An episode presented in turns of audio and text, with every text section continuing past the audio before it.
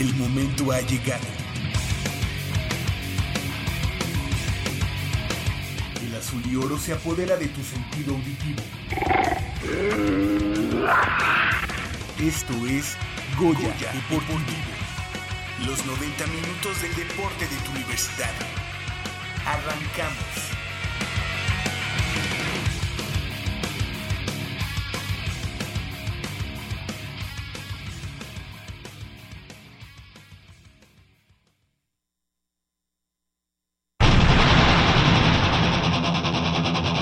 Puma CU quiere extender el dominio ante las Águilas de Chihuahua en la semana 6 de la Liga Mayor de ONEFA.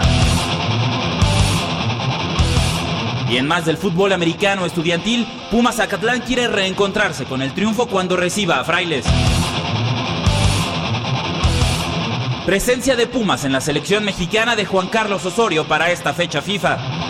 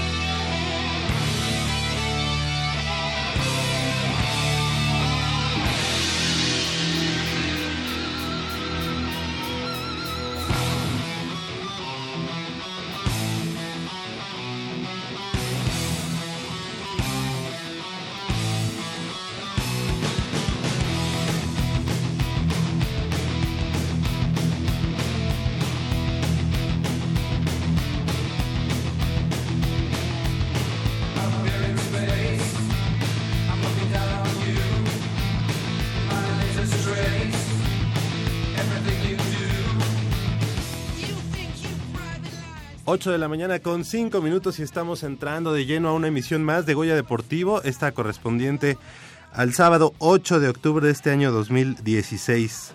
Yo soy Javier Chávez Posadas y les doy la más cordial de las bienvenidas a 90 minutos de deporte universitario, deporte de la máxima casa de estudios de este país.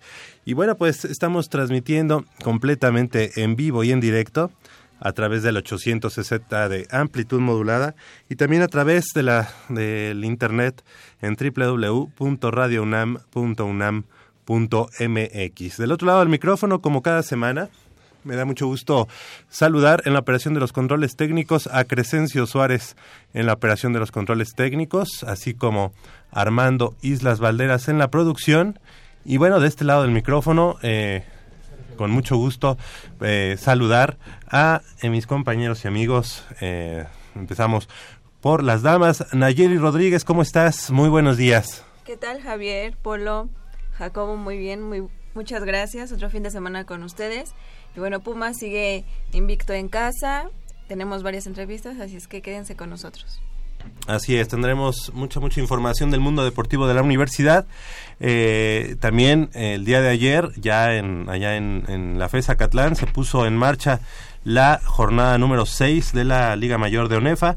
Y bueno, el equipo de los Pumas Zacatlán vencieron a los frailes de la Universidad del Tepeyac 28 eh, puntos a 18. Así que bueno, regresan a la senda del triunfo después de que la semana anterior cayeron ante la Universidad eh, Autónoma de Chapingo. También me da mucho gusto saludar a mi compañero y amigo Jacobo. Jacobo Luna, ¿cómo estás? ¿Qué tal, Javier? Dos, dos derrotas consecutivas de, Pumas Acatlán y ayer por la noche, viernes por la noche, tres pases de anotación de Juan Eduardo Cázares que cimentaron la victoria de Pumas Acatlán que regresan a la senda del triunfo y pues esperemos que se mantenga así el equipo y que dé la cara por la universidad ante lo que está haciendo Pumas EU en este inicio de temporada, pero esperemos que también Pumas EU, el equipo de, Ciudad Universitaria, del, campus central, pues pueda también eh, retomar el camino del triunfo esta tarde en el Olímpico Universitario. Exactamente, ya unos Pumas Ciudad Universitaria que ya comentábamos hace una semana que eh, regresaron a la, a la, senda del triunfo al vencer a los linces de la Universidad del Valle de México y hoy en punto de las 12 del día estarán enfrentando y recibiendo a las Águilas de la Universidad Autónoma de Chihuahua. No le cambie porque vamos a tener más adelante eh, sorpresas, tendremos boletos para ese partido. También me da mucho gusto saludar a mi compañero y amigo eh, Leopoldo García de León. ¿Cómo estás? Buenos días, buenos días. buenos días, muchachos. Este, pues, eh, ante una semana eh, FIFA, ante una fecha FIFA, este Pumas eh, juega el día de hoy contra las Águilas del América en los Estados Unidos. Un partido amistoso en el que supuestamente el, equipo de Cuapa pretende celebrar su centenario y esperemos Pumas eh, pueda eh, vencer a, a, este equipo y no ser eh, parte del festejo de esta de esta gente, ¿no? ¿Lo ves como revancha? Pues fíjate que, que sí, que no. Pudiera ser que no porque pues es un partido fuera de toda... Vamos, es un, amistoso más, pero igual eh, Pumas tiene que salir a ganar sí o sí, sean amistosos, sea cualquier fecha y sea en cualquier momento, Pumas tiene que siempre eh, poner en alto el nombre de la institución y sobre todo ante el acérrimo rival. No creo que sea parte de una revancha porque, bueno, hay que recordar que en este partido, este, pues no estarán jugadores eh, de, digamos, de la que están en, con la selección nacional, en el caso del América.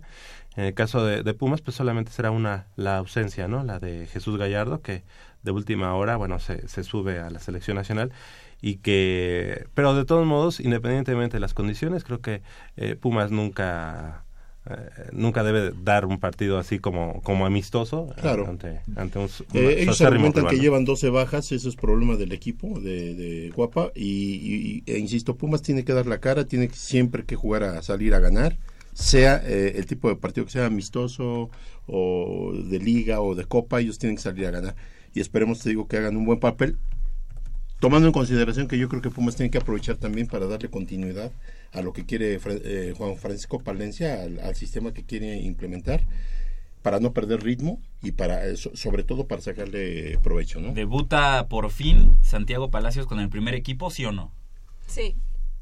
¿Sí crees que...? Sí, es la oportunidad perfecta para que Santiago tenga los minutos que no ha tenido y que quizá por su parte demuestre a Palencia que tiene las capacidades. Por algo también se lo trajo eh, de Europa, entonces creo que sería una excelente oportunidad. Sí, eh, coincido. No sé si, si esté contemplado, ojalá sí esté contemplado. A mí me, encantaría verlo jugar. De hecho, yo tenía eh, expectativas de que recién llegado a los 15 días ya estuviera eh, probando con el primer equipo, aunque fuera eh, de, de, cambio. Y hasta ahorita no se nos ha, no se nos ha hecho verlo. Es, es una de las, de las grandes interrogantes entre la afición. No puede jugar con K-Champions por no tema puede. de registros. Así es. Jugaría hasta 2017 ya en la fase de eliminación directa. Así en Liga es. lo tiene complicado porque eh, Juan Francisco Palencia está utilizando como delanteros a Fidel Martínez, a Saúl Berjón, tiene a Eduardo Herrera, tiene a Matías Britos, entonces ahí la competencia está muy complicada para Santiago Palacios y este partido es donde se podría mostrar y le podría decir a Palencia que Palencia lo va a entrenar diario, pero ya en, en una situación de juego real ya le puede ya puede establecer ese precedente de miren cómo juego, esto es lo que yo hago, y a partir de ahí construir o, o, o, empezar a ganar la confianza del entrenador. Y es un buen escenario, ¿eh? es un buen escenario. También vamos a ver qué rivalidad hay por aquellos lares, uh -huh. porque se habla de que hay mucha afición de, de Pumas, se habla mucha que hay mucha afición de, de, este, de América y nuestro amigo, querido amigo Diego, andará en el partido de... Ah, sí, está por allá. Sí, ya se fue por allá precisamente y fue exprofeso eh, al, al, juego y aprovechando va al festival este que dura tres días, ¿no? Que uh -huh. empezó el día de ayer. Okay. que hay en Indio, California. En Indio, exactamente. Pues así las cosas. Más adelante estaremos retomando el tema. Eh, pero porque ahorita es momento de darles la bienvenida a nuestros amigos. Eh, fíjense que la, la, semana pasada la selección nacional de varonil de rugby pues conquistó el campeonato de Norteamérica de la especialidad al derrotar a la escuadra de Guyana por 32 puntos a 3 en la final del certamen que se llevó a cabo allá en, el, en la cancha del estadio Roberto Tapatío Méndez de la universidad. Aquí lo, lo comentamos y en ese equipo pues hay presencia Puma. Nos da mucho gusto recibir aquí en la cabina de Goya Deportivo a Andrés Rodríguez, él es alumno de Ingeniería Industrial de la Facultad de Ingeniería. ¿Cómo estás, Andrés? Gracias por estar con nosotros. Muy bien, buenos días, muchas gracias por la invitación. Bienvenido, bienvenido a Goya Deportivo, así como a Diego Ramírez, él es de la Facultad de Química, en la carrera de Ingeniería Química, y tenemos eh, el gusto de presentarte. Muy buenos días. Muy buenos días, muchas gracias igual por invitarnos. Pues antes que nada, felicidades, felicidades eh, por este campeonato que, que conquiste la, conquista la selección de rugby. Y bueno, pues qué les deja y qué posibilidades hay eh, para posicionar al rugby nacional en, ya en otro, en otro escenario. Bueno, primero que nada, este, este campeonato sirvió, sirve como parte del clasificatorio al Mundial de Japón 2019. Es un proceso muy largo y sobre todo ahorita Norteamérica es la zona más pobre en rugby a nivel mundial, por lo cual tenemos que ir de, por varias etapas. Primero es conquistar eh, el Norteamérica y el Caribe, luego tendríamos que jugar contra el ganador de Sudamérica B, que probablemente sería Colombia o Venezuela, me parece que juegan la final hoy. Si ganamos contra ese contra el campeón de Sudamérica B, tendríamos que participar en el Sudamericano A, que incluiría Uruguay, Chile y Paraguay. Argentina ya está clasificado directo. Si ganamos Sudamérica jugaríamos contra el perdedor entre Estados Unidos y Canadá. Si ganamos contra ese perdedor, se clasifica al Mundial. Si perdemos, tendríamos que pasar un repechaje con cuatro equipos, que probablemente sería... Bueno, para el Mundial pasado fueron Zimbabue, Rusia, Hong Kong y Uruguay, que fue el representante de, de América. Y si se gana ese repechaje, ya sería el pase al Mundial. Entonces, es un camino muy largo. Este es el primer paso. Ajá, es el primer paso por ahí. Y, en todos hay que ganar, o sea, tienen que ganar el sudamericano B. Después ganar sudamericano A, lo que me refiero es no es quedar segundo o tercero, es ganar, ganar porque es nada más un boleto. Ajá, exactamente. Sí. A diferencia de, del Mundial de Fútbol, el Mundial de Rugby es un poco más elitista en el sentido en el que solo clasifican 20 equipos. Entonces, en ese sentido hay que hacer una limpia mucho mayor, obviamente, de las zonas y es por eso que todas las zonas se van descalificando. Que estamos hablando como de cuántos equipos a nivel mundial para este certamen. O sea, de todos los países, como cuántos equipos, cuántos participan, más o menos, un aproximado. Un aproximado, ¿qué sería? ¿Como unos 80? Sí, yo creo. Fíjate, 80 entre todas las regiones. Y clasifican los que participaron en cuartos de final del mundial anterior. Entonces ahorita ya hay ocho clasificados. Automáticamente. Son 12 lugares prácticamente. Andrés, Diego, ¿cómo es, ¿cómo es que se ha dado este auge del rugby en este momento aquí, aquí en México, en nuestro país? Sabemos de que, eh, bueno, hay una, hay una liga, hay este, tanto, digamos, como la primera y la segunda división, pero hay mucha gente practicando rugby. ¿Qué, ¿Qué nos pueden platicar al respecto? Ha habido un crecimiento enorme, tanto en el número de personas que trabajan en la federación como en, como en el número de equipos y de personas que lo practican. Entonces el rugby está en, un alto desarrollo en México, hay una enorme base, pero ahora lo que necesitamos es este, formalizar esa base y llevar buenos entrenadores, que es realmente el reto al que se enfrenta México hoy. En la primera división hay muy buenos entrenadores. Eh, generalmente, aunque no, no exclusivamente, son argentinos, españoles que vienen a México. También hay mexicanos que han jugado mucho tiempo aquí en, en, en México. Este, pero es así como se está desarrollando el rugby, ¿no? Se está desarrollando a partir de arriba, está generando buen nivel. Hay muchos equipos que, que están creciendo mucho porque hay personas que ya están jugando desde los 12, 13 años, cosa que no pasaba hace 10, 15 años, ¿no? Entonces, el, el camino es el correcto, nada más sí hay que desarrollar esa base y para desarrollar esa base necesitamos este, buenas cabezas en cada uno de los equipos, que es ahora el reto al que se enfrenta México. ¿Cuánto tiempo, en el caso de ustedes, practicando el rugby? Yo llevo seis años, empecé en el 2010. Ok, ¿y en qué equipo? ¿Cómo ha sido tu eh, trayectoria? Empecé a jugar en el equipo de Black Thunder, que mi primo jugaba ahí, me invitó, decidí empezar a, participar, a probar este deporte. Y poco a poco... Pero nunca te imaginaste que ibas a eh. ir a una selección nacional. Realmente no. este, mi primo fue seleccionado sub-19 y seleccionado mayor. Y yo lo veía como un, como un reto y sabía que iba a ser difícil y todo, pero primero me enfoqué en aprender bien lo que era el rugby, empezar a desarrollar habilidades, después ejecutarlas y tratar de llegar a la selección. Yo creo que con el trabajo y el esfuerzo se logró. En tu caso.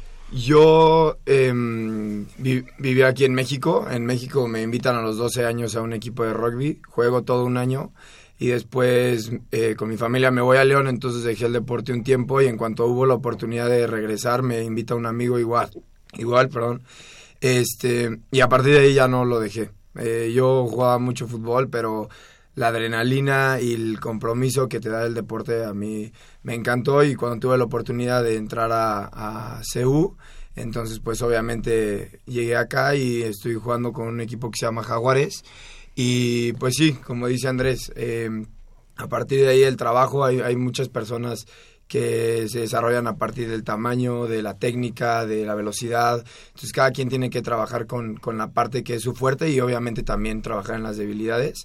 Y pues eso es lo que ha, ha hecho la diferencia hasta ahorita para llegar a la selección. ¿Y qué nos pueden platicar acerca de la selección? ¿Cómo está trabajando? ¿Cómo es este el conjunto entre jugadores y entrenadores? Sabiendo que, bueno, como ya comentas, la mayoría de ellos vienen de otros países. Yo creo que en la selección le, la base de los jugadores está aquí en la Ciudad de México. Hay un, ¿qué será? Tres, un, dos tercios de la selección somos de la Ciudad de México, el resto son de, de provincia.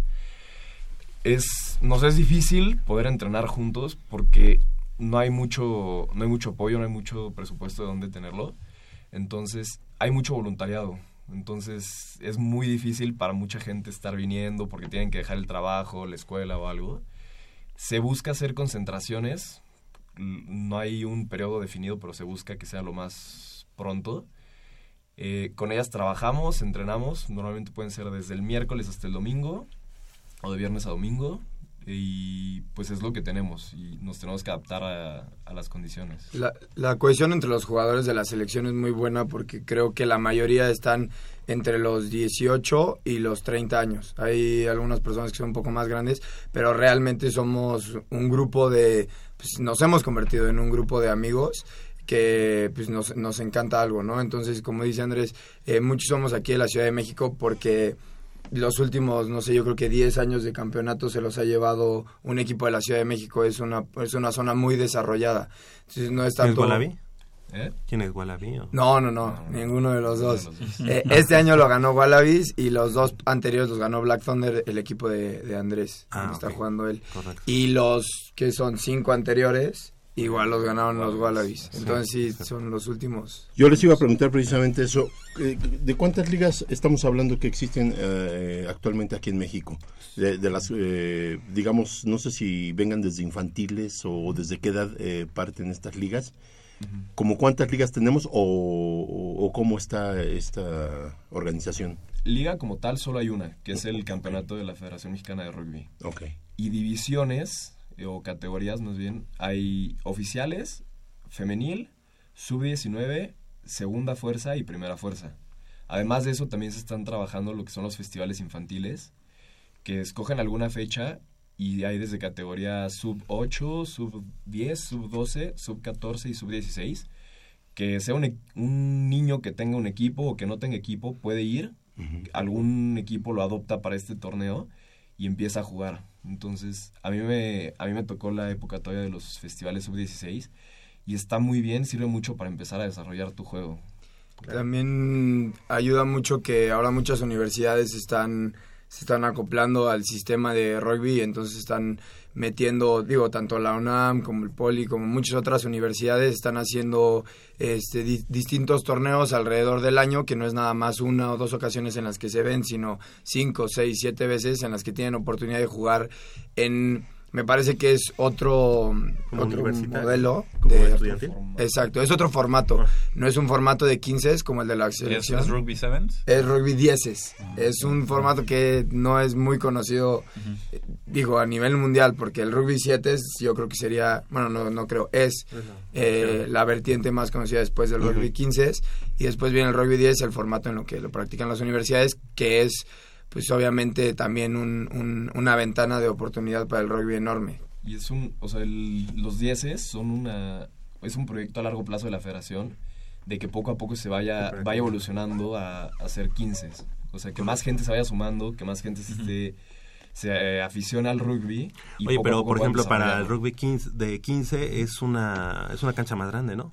No, todo el rugby se juega en, la misma cancha. Son 100 eh, metros de largo por de 65 a 70 metros de ancho, más las zonas de anotación. Lo que varía en cada uno de los, de los tipos es, en el rugby 15 son dos tiempos de 40, en el rugby 7 son dos tiempos de 7, entonces es una cancha enorme y es un deporte muy, muy, muy cansado y muy rápido y está taclear, correr y eso realmente lo hace muy exhaustivo.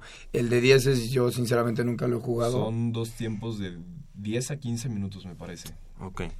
Entonces eso es, eso es en lo que en lo que varía y como dice Andrés, ahora se busca que al haber este juegos de 10 que se empiecen a saturar los equipos y cuando se saturen empezar a hacer juegos de 15 para ya empezar a desarrollar esa modalidad.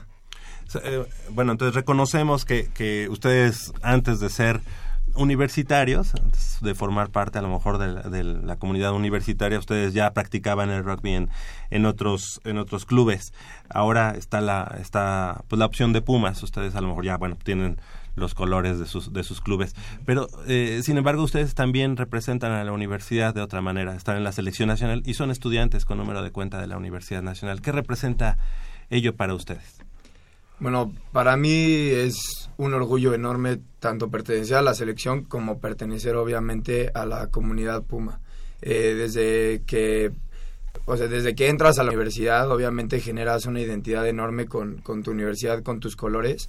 He tenido la oportunidad de jugar también rugby con la universidad. Muchas veces por los tiempos es difícil, pero obviamente representar a la universidad y me ha tocado personas que igual juegan rugby, que juegan en la universidad, que se acercan, que te han visto jugar. Entonces es muy, muy padre. Para mí es un orgullo enorme pertenecer a ambas instituciones que son obviamente de carácter, de lo, bueno, de lo mejor para mí que hay en el mundo, ¿no?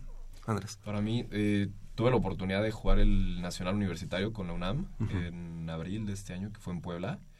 Y el coach Luis Hernández me dio una oportunidad sin, sin poderme presentar a los entrenamientos, lo cual le agradezco mucho. Y yo creo que me sentí muy bien, era la primera vez que jugaba para mi, mi escuela, ya sea secundaria, prepa, o en este caso ahora la, universidad. Y pues es un, es un tipo de pasión diferente, ¿no? es algo que nunca sientes, yo veo a mis papás egresados de la UNAM que defienden la playera Puma con todo y a fin, al fin pude entender por qué, era eso. Excelente. Y bueno, ¿por qué ingeniería industrial, en tu caso ingeniería química, eh, y cómo compaginar ambas, ambas actividades y ya a nivel selección nacional? Pues sí está difícil, pero tienes que ser una persona organizada. Tienes que, que ser comprometido tanto con la escuela como con el deporte y tomar bien tus tiempos para que puedas ir a clases, no estés faltando, puedas terminar tareas, proyectos, luego puedas ir a entrenar. ¿En qué semestre estás? en tercero. Tercer semestre, ok.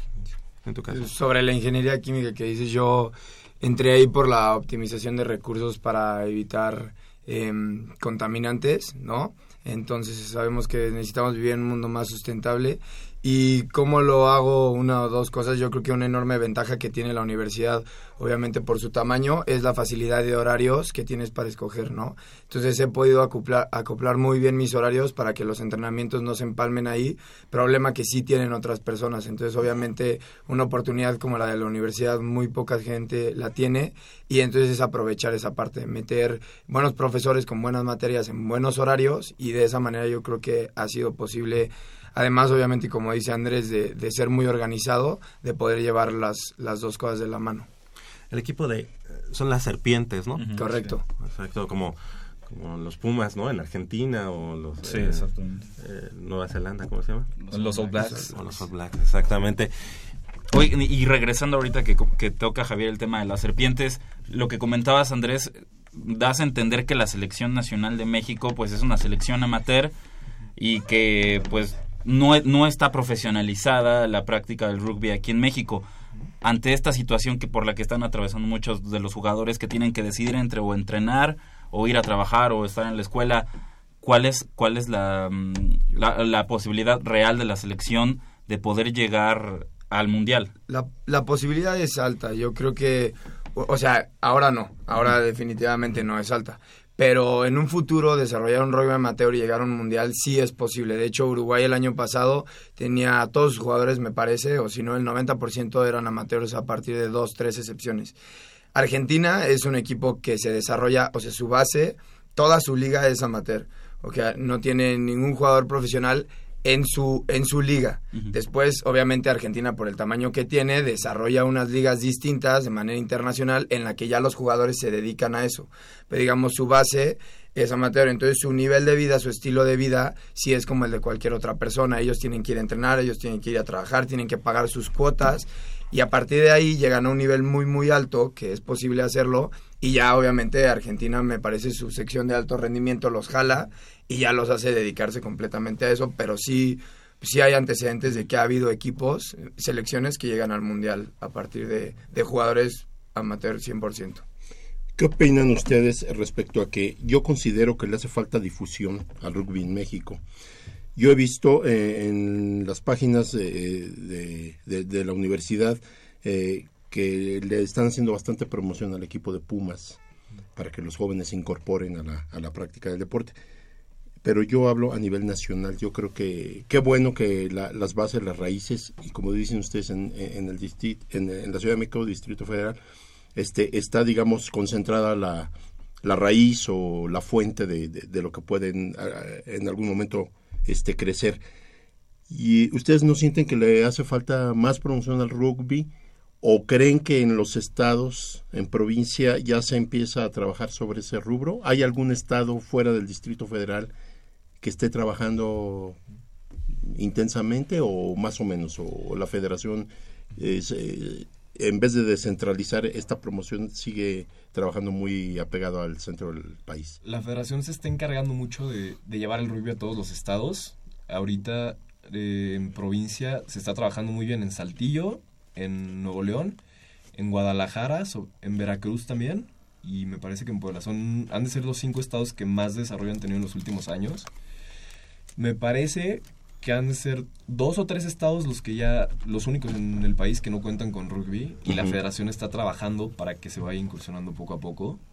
También durante este verano eh, trataron un programa con la SEP para ir metiendo el rugby a las escuelas primarias. Ah, qué bien.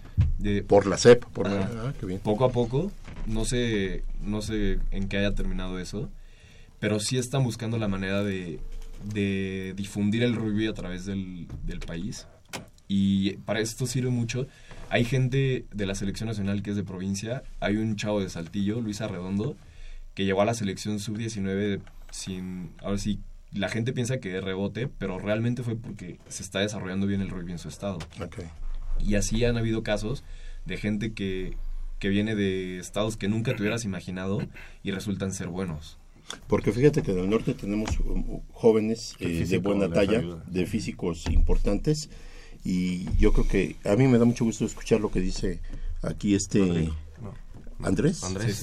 Este, eh, porque eso habla de que se está trabajando bien, se está trabajando poco a poco, pero intensamente y eso es muy importante porque las próximas generaciones van a traer ya más este más, argumentos para practicar el deporte. En Monterrey, por ejemplo, se, también hay buen rol. Sí. Monterrey es la segunda base de la selección. Ah, Pero digamos técnicamente, a lo mejor, perdón, a lo mejor técnicamente todavía la Ciudad de México está por encima, aunque el físico allá a lo mejor les ayuda. Sí, técnicamente, definitivamente, eh, físicamente ellos son más grandes. Yo creo que aportan jugadores muy grandes a la selección. De hecho, las primeras líneas, dos de cuatro primeras líneas que jugaron la final eran de Monterrey. Las primeras líneas son los jugadores más pesados y más Exactamente.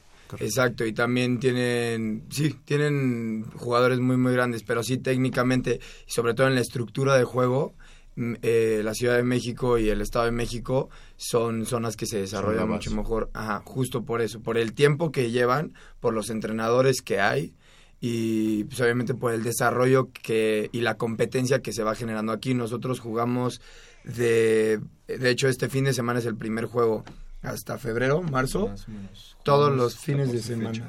Ajá, son como 14 fechas más aparte el nacional en el que tenemos dos o tres fines de semana de puente, me parece como cuatro fines de semana, pero en realidad se está jugando todo el tiempo. Igual en otras zonas tienen un poco más de descansos y eso hace que no haya tanta tanta fluidez y competencia en el juego. También una ventaja que hay aquí en, el, en la zona metropolitana es que realmente los traslados son muy cortos. O sea, no estás dentro de la misma zona. En cambio, en la región del Bajío o del Occidente, la gente se tiene que, tiene que hacer unos viajes de 3, 5 horas tal vez para ir de Guadalajara a, León o de Guanajuato a Guadalajara. La gente del norte tiene que viajar. Saltillo y Monterrey están cerca, pero, pero de Monterrey a Chihuahua, es muy largo. Entonces, se está buscando que se desarrollen más equipos por las zonas para que se puedan concentrar en, en pequeñas regiones en vez de tan en vez de hacer esos traslados tan largos. Claro. Y ahora que hablaban de, de, las, de la técnica y, la corpulencia en los jugadores mexicanos, ¿existe en el rugby nacional eh, la calidad como para poder exportar en un futuro jugadores a ligas extranjeras como Inglaterra, como Francia, Irlanda, Gales, Inglaterra, las, ligas importantes? ¿Existe la, la, calidad para poder hacerlo? Y si, si en dado caso eso sucede, ¿ayudaría o sería... Eh, ¿Tendría un beneficio para el rugby mexicano? Yo personalmente, porque creo que sí es una idea completamente, bueno, cada quien tiene una subjetividad, yo creo que sí hay dos o tres jugadores que tienen el nivel para jugar fuera de México y jugar a un muy buen nivel. No, no sé, no me atrevería a decir que en la mejor liga de Francia, la verdad no, este, ni en la mejor de Inglaterra, pero sí definitivamente estar compitiendo en una de las ligas inferiores y, y yo, yo personalmente creo que sí. ¿Y sería bueno o malo? Pues eso sí puede depender del desarrollo que ellos después aporten a México. Porque si son personas que se quedan en Inglaterra, que se quedan en Francia o en los lugares a donde vayan y no vienen otra vez a, aquí a, compartir ese. Exactamente. Entonces muchas veces lo que sucede es que nada más se integran a la selección nacional y lo que aportan es en la selección nacional y eso se queda un poco estancado, ¿no? Entonces nos gustaría, claro, que hubiera jugadores, pero también que regresaran, que jugaran aquí un tiempo y que pues obviamente entrenaran equipos. ¿Cuándo, ¿Cuándo, los podemos volver a ver ya en, en, el terreno de juego? Con selección nacional, eh, probablemente, si no se puede mover la fecha, jugaríamos contra el ganador de Sudamérica B el 29 de octubre. O sea, ya, ah, ¿Aquí en México? En, ¿En, dónde Sudamérica, ah, en Sudamérica. Ya sea Colombia o Venezuela. Pero seguramente lo van a poder ver en streaming en la página de internet. Si se logra cambiar la fecha del partido, sería hasta enero. ¿Cuál es la, la tendencia? Eh, ¿Le conviene a la selección mexicana cambiar la fecha? Nos conviene un poco más cambiarla. Para prepararse más. Sí, exacto. Tenemos ahora la liga, tenemos bastantes jugadores que pues, hemos seguido un proceso desde marzo, abril. Marzo. De estar jugando, este, entonces un descanso yo creo a la selección le vendría bien para reestructurarse y ahora sí enfrentar a un equipo de Colombia que la verdad es eh, o, o Venezuela, porque estaba por jugarse hoy, que la verdad son equipos eh, muy demandantes físicamente, entonces sí necesitaríamos un poco más. Y que además el roce que han tenido seguramente con, no sé, Argentina, me, supongo, a lo mejor ha sido un poquito más alto, ¿no? Sí, sí, ellos tienen un roce con equipos en, de un ranking mayor en, en la... Pues la mayoría con europeos, ¿no? Los argentinos, mm, sí, Normalmente cuando yo he tenido la oportunidad de jugar tres, cuatro veces contra Colombia, tres veces en juveniles y una vez en selección mayor y es un equipo físico. Y al platicar con ellos te dicen, es que cuando íbamos a torneos, ya sea un torneo molero en, en Argentina, llegábamos y nos golpeaban mucho. Entonces tuvieron que adaptar su entrenamiento a volverse jugadores más físicos para poder resistir la demanda física que les requería estar jugando contra equipos argentinos o uruguayos, paraguayos, tal vez que son un poco más arriba Físicamente son más fuertes. Andrés, eh, Diego, les queremos agradecer que hayan estado esta mañana, felicitarlos obviamente eh, por, por, por, este logro que han tenido con la selección nacional. Y bueno, a final de cuentas también, bueno, yo no, habíamos, no, no lo tenía en el guion, pero ustedes, bueno, ya también han defendido los colores de, de, la universidad en, en, el otro rubro que es el estudiantil, así que bueno, pues también son, son Pumas, ¿no? Eh, felicidades, que sea esta la primera, pero no la última. Esperemos, esperamos contar con su presencia en posteriores emisiones de Goya Deportivo. Y bueno, pues obviamente los micrófonos quedan abiertos para, para ustedes y que nos vengan a contar de cómo van de cara, pues, ¿por qué no pensar de estar en el Mundial de esta especialidad? Muchas gracias. Andrés, gracias. Muchísimas gracias por la invitación. De verdad, cualquier tipo de difusión y plática sobre el rugby en México nos ayuda muchísimo para integrar a nuevas personas, nuevos talentos. Perfecto, claro que sí. ¿De qué equipo me dijiste? Black Thunder. Black Thunder y... Y Jaguares. Jaguares. ¿Dónde entrenan Black Thunder? Eh, estamos entrenando en el Deportivo Benito Juárez, en Azcapotzalco. Ok. ¿Y, Jaguares? y Jaguares entrena martes y jueves en Casa Popular de Luis Cabrera. Ah, Ahí nos pueden encontrar, sí, exactamente, ah, pues. sí, aquí en el sur. Ok, bueno, pues también para quienes nos estén escuchando, no nada más está la opción de Pumas, que también pues obviamente es la que hemos dado a conocer, pero también está Black Thunder, también está eh, Jaguares y bueno, hay una playa de, de, equipos y de clubes a los que pueden ir y practicar el rugby. De 10 a 12 de la noche, Jaguares en Casa Popular Luis Cabrera, aprovechando. Oye, siempre son nocturnos, ¿verdad? Sí. en todos lados. Thunder martes y jueves de 8 a 10 de la Para que ya no les tengan ganas de salir llegando a su casa, ya, ya, ya, e, esos campos que son, se, se o sea, se practica otra cosa este, en las mañanas. Más que nada el horario es por la gente que trabaja. Como hay desde estudiantes hasta ya empleados, este, se busca un horario que sea más fácil para todos. Perfecto. Muchas gracias por su presencia y bueno, pues aquí quedamos a la orden en Goya Deportivo para, para la Selección Nacional de Rugby. Muchísimas gracias. Gracias. 8 de la mañana con 38 minutos. Hacemos una breve pausa aquí en Goya Deportivo y regresamos con mucha más información del mundo deportivo de la Universidad Nacional.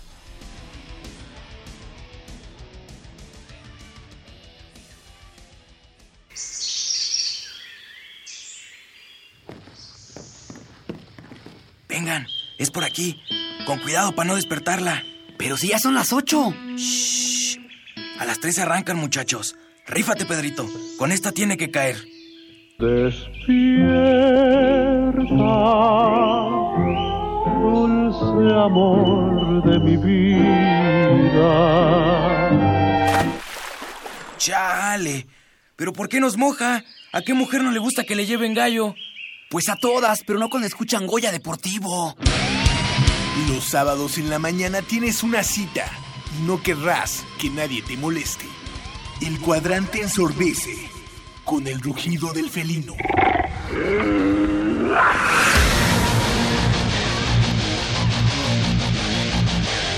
El deporte también se practica con los oídos. Goya Deportivo.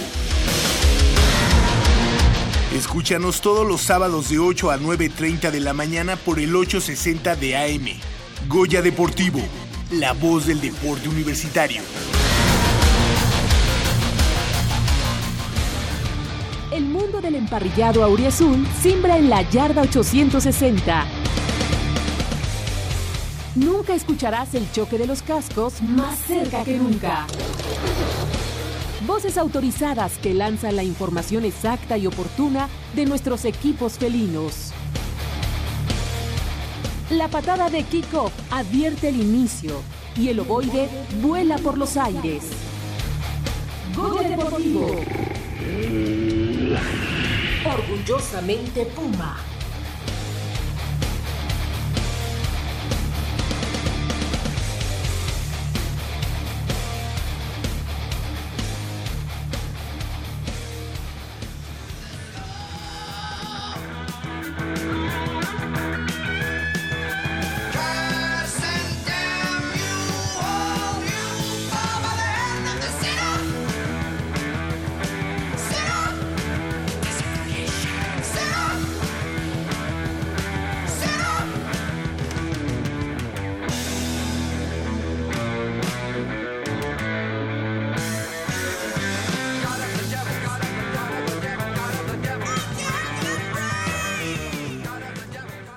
8 de la mañana con 41 minutos. Estamos de regreso aquí en Goya Deportivo. Y bueno, pues les recuerdo que nos llamen al 55 36 89 89 con cuatro líneas a su disposición. Eh, el día de hoy, el día de hoy juega el equipo de los Pumas Ciudad Universitaria, allá precisamente en el Estadio Olímpico Universitario. Tendremos en unos minutos más eh, boletos para ese partido. Sin embargo, bueno, el día de ayer se puso en marcha la, la, la fecha número 6 la semana 6, perdón, la semana 6 de eh, la Liga Mayor de ONEFA y bueno, el equipo de los Pumas Zacatlán viniendo de atrás después de ir eh, perdiendo nueve puntos, eh, no, Sí, nueve puntos, sí. Nueve puntos a cero ante el conjunto de los frailes de la Universidad del Tepeyac. Le dan la vuelta al marcador y bueno, iban 28-12 ya en el último cuarto. Sin embargo, bueno, por ahí un, balón perdido que se convierte en seis puntos y eh, 28-12. 28-18 es el marcador final en, favor del equipo de los Pumas Acatlán.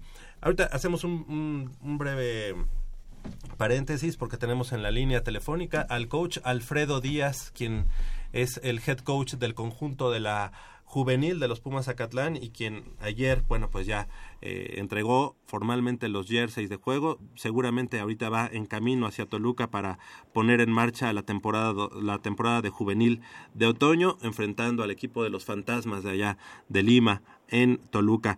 Muchas gracias por tomar la llamada, coach. Eh, ¿Cómo estás? Bien, muchas gracias, Javier. ¿Qué tal? Buenos días. Buenos días, coach. Y bueno, pues eh, primero que nada, una felicitación. Ayer eh, un evento importante para, para el conjunto en el que eh, cada uno de los papás le entregó el jersey de juego a, a, sus respectivos hijos, a los respectivos jugadores de este roster 2016. Y fue un evento sencillo, pero como dicen los de sociales, en un evento sencillo pero emotivo. La verdad es que muy emotivo y que también resalta los valores universitarios, coach. Esa fue la respuesta. No, ahorita nos, nos vamos a, comunicar con él. Y es que eh, algo importante en las categorías juveniles, en las categorías infantiles, incluso en la intermedia, no hay presentación oficial del equipo, no hay presentación del roster oficial. Sin embargo, siempre es importante que el jugador se sienta arropado, ¿no? que se sienta parte de, de, de, una organización. Y esto también habla de los valores. Fue algo emotivo porque cada uno de los padres al entregarle el jersey al, jugador, a su hijo, pues le daba unas palabras, ¿no? Entonces, eh, ustedes se imaginarán eh, cómo se ponía la piel chinita de muchos de ellos, eh, incluso las lágrimas con, de algunos de ellos, también exaltando estos valores de los que hablábamos y retomamos la llamada con el coach Alfredo Díaz, hablando de, de este evento que, que, que se hizo ayer allá en el gimnasio y que resalta los valores universitarios, coach. Sí, Javier, Sí, se cortó la llamada, Javier, disculpa. Este, sí, mira, pues la verdad es que eh, para, para mí como universitario, como exjugador de la universidad, como algo que es para toda la vida el fútbol americano, pues es una forma de vida, ¿no? Es, es una forma de estar, este, de estar vigente en esto y de, de darles a los muchachos a conocer realmente, a respetar, a querer los colores de la universidad, ¿no? Entonces es un poquito lo que lo que nosotros tratamos de intentar ayer y con los papás que pues también están ahí, ¿no? Claro, como que se cierran filas, ¿no? Se cierran filas eh, eh, en, en, aras de tener un, un, equipo mucho más hermanado, mucho más eh, fuerte, eh, que tenga cohesión. Y algo importante, el equipo de Pumas Zacatlán ha sido víctima, digamos, en los últimos años de que muchos de sus jugadores que venían de las infantiles, que venían luego de las juveniles, de pronto cuando ya se tenían cifradas esperanzas en ellos, pues eh, los vemos ya con, en Liga Mayor con otro jersey, ¿no? Con, con otro jersey. Y bueno, creo que esta situación que se dio ayer como que ayuda mucho a la parte de la identidad. Mira, es precisamente lo que nosotros intentamos. Eh, la verdad, este, es una época muy difícil, sobre todo por los estudios, ¿no? Hay muchachos a los que, pues, si realmente les ofrecen una beca, pues no puede uno decirles que no, ¿no? no puede uno decirles que no la tomen porque de eso consta o de eso va a ser su vida. Sin embargo, el tenerlos aquí, el tratar de enamorarlos de que lo, de los colores de la universidad es diferente, ¿no? Defender cualquier equipo, pues es significativo, pero los colores de la UNAM son algo especial. Exactamente, coach. Y bueno, pues seguramente estás ya camino a, Toluca. Es el primer partido de la juvenil de, de otoño. ¿Cuál es el, la expectativa de, del conjunto? Mira, la verdad es que los muchachos han preparado bastante bien. Los muchachos eh, lo tomaron muy en serio. Creen en lo que les estamos diciendo. Creen en que la preparación los va a llevar a tener un éxito, a tener una mejor, un mejor resultado. Y pues digo, yo en eso estamos basando al equipo, ¿no? Están en la preparación en gimnasio casi desde terminar la temporada anterior. De los 45 muchachos que están ahorita formando el roster, pues digo, 40 eran constantes en el gimnasio, entonces están fuertes, están preparados. Yo creo que física y mentalmente, y tiene que ser una buena, muy buena temporada para nosotros. Excelente, coach. Pues te quiero agradecer que hayas tomado la llamada, que haya éxito no solamente en el partido de esta mañana, a las 11 de la mañana, enfrentando a los fantasmas, sino que sea una temporada de éxito, que, que no haya lesionados y que obviamente el crecimiento de los jugadores eh, sea no solamente en el campo de juego, sino obviamente pues para, para, para sus vidas, porque esto es el, fútbol americano y esto es el deporte en, general. Javier, la verdad es que muchas gracias y me robaste las palabras. No te digo, el fútbol americano para mí es es como una filosofía de vida, ¿no? Nos enseña a estar aquí y a estar luchando todo el tiempo. Te agradezco y ojalá que nos acompañes en la temporada. Claro que sí. El coach Alfredo, Alfredo Díaz, muchas gracias. Gracias. Hasta luego.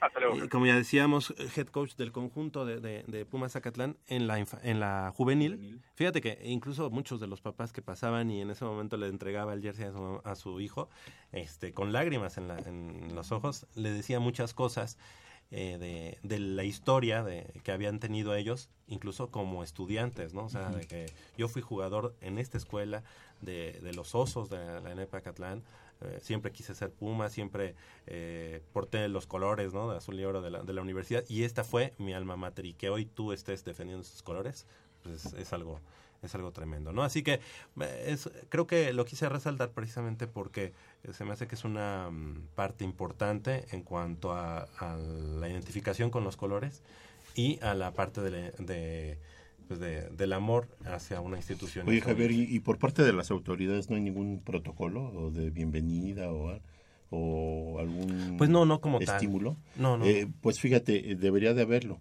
pero las palabras de ya de tu papá o de algún familiar son todavía más significativas que lo que estas eh, autoridades en algún momento pudieran brindarte porque sabemos que lo se hace como un poquito más, más fuerte, ¿no? Sí, la, cuestión es, es un, vínculo más, más sólido. Eh, qué pena por las, eh, por las autoridades que esto no lo tomen en consideración porque es importante. También, ah, ¿te acuerdas que hemos dicho que aquí no hay pumas de primera, ni de segunda, ni de cuarta, ni de nada. Todos somos Pumas y todos desde chiquitos o ya mayores no dejan de representar a la universidad. Pero esto que dices por parte de los padres a mí en lo, personal me llena. Y me llena mucho porque digo, qué orgullo que los chavos reciban ese apoyo, ¿no? Aunque las autoridades deberían de formalizar otro tipo de, protocolo, aunque fuera sencillo, ¿no? Pero que fuera... Pero fíjate que lo, lo valioso de, de, anoche fue que eh, precisamente fue un una ceremonia no eh, fue improvisada pues. No, fue, no fue algo que estuviera ya planeado ni nada sino que en ese momento se dio y se dio de manera natural entre los coaches entre los jugadores y la, la familia no entonces eso creo que dio mucha mayor eh, mucho mayor valor no a la entrega eh, claro. simbólica del jersey. Y, que es una práctica que deberían de adoptar los equipos, todos los equipos de la universidad y, no solo de la universidad, ¿no? También los frailes del Tepeyac, qué sé yo. Porque como tú decías, Javier, y diste en el clavo, genera identidad, esa identidad del jugador con los colores que defiende, con, con la institución a la que defiende y toda esa historia que está detrás para que sepa, porque muchas veces decías, pues se van los chavos y nunca supieron en qué equipo jugaban, nunca supieron qué había detrás de ellos, nunca, nunca supieron toda la historia que existe en la universidad en cuanto a fútbol americano y nunca generaron esa identidad, ese amor por los colores y les ofrecen la beca y se van y ya en la universidad hasta pues los Pumas de soccer pues, ni los pelan, le van a la América, o sea, es, es, generar esa identidad, porque los hay, o sea, tienes los compañeros de la universidad que, que, la universidad les ha dado todo y le van a la América. Y, y, se ponen ahí a escribir en Facebook y en Twitter a, a, tirarle todo a la, en contra de los Pumas y dices, y eso es lo que dices, oye, pero está bien que no le vayas al equipo, pero es tu identidad universitaria. Yo, yo muchas veces es lo que digo, pues tal vez tal vez no, no, eh, no le vaya yo a, a, los Pumas como tal, sí le voy, ¿no? Pero, pero lo que me hace querer a ese equipo es la identidad. Yo me pregunto, ¿qué identidad puede tener un aficionado del América con ese equipo? ¿Identidad porque con una televisora? ¿Identidad con qué? Todo lo que representa eh, esta institución, eh, ahí hablando de fútbol, pero en cuanto a fútbol americano, que es nuestro deporte esencial, es impresionante y, es algo que deberían adoptar todos los equipos de la, en todas las categorías, eh, desde, piwis hasta... Algo importante es que es una tradición eh, no fabricada, ¿no? O sea, no hecha, digamos, a la fuerza, ¿no? Sino que todo tiene un porqué, ¿no? Tú te vas a los colores, te vas a la mascota, te vas al mote, al grito de, de, Goya, pues, o sea, todo tiene un porqué y todo tiene una historia eh, real de, de los alumnos, de los estudiantes, que esos fueron los que fueron forjando esa identidad. Y que te voy a decir, en la punta de todo esto, si te das cuenta, nada más con decirle esto a todos los jóvenes, que el estadio de Ciudad Universitaria, el Olímpico Universitario, se construye exprofeso para la práctica del fútbol americano.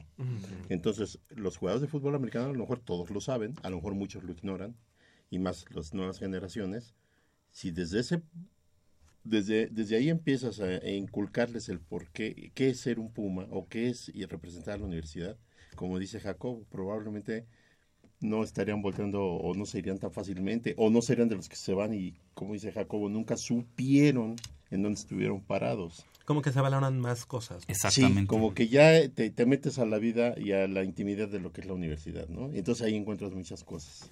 Oye y es que es que hasta entre en, los que nos gusta el fútbol americano y que somos de la universidad de verdad que generamos eh, hasta ese afecto por Notre Dame, por el equipo de fútbol americano. Y si en los resultados de fútbol americano checamos la semana, ay, ¿cómo le fue a Notre Dame? Sí, perdió contra Texas.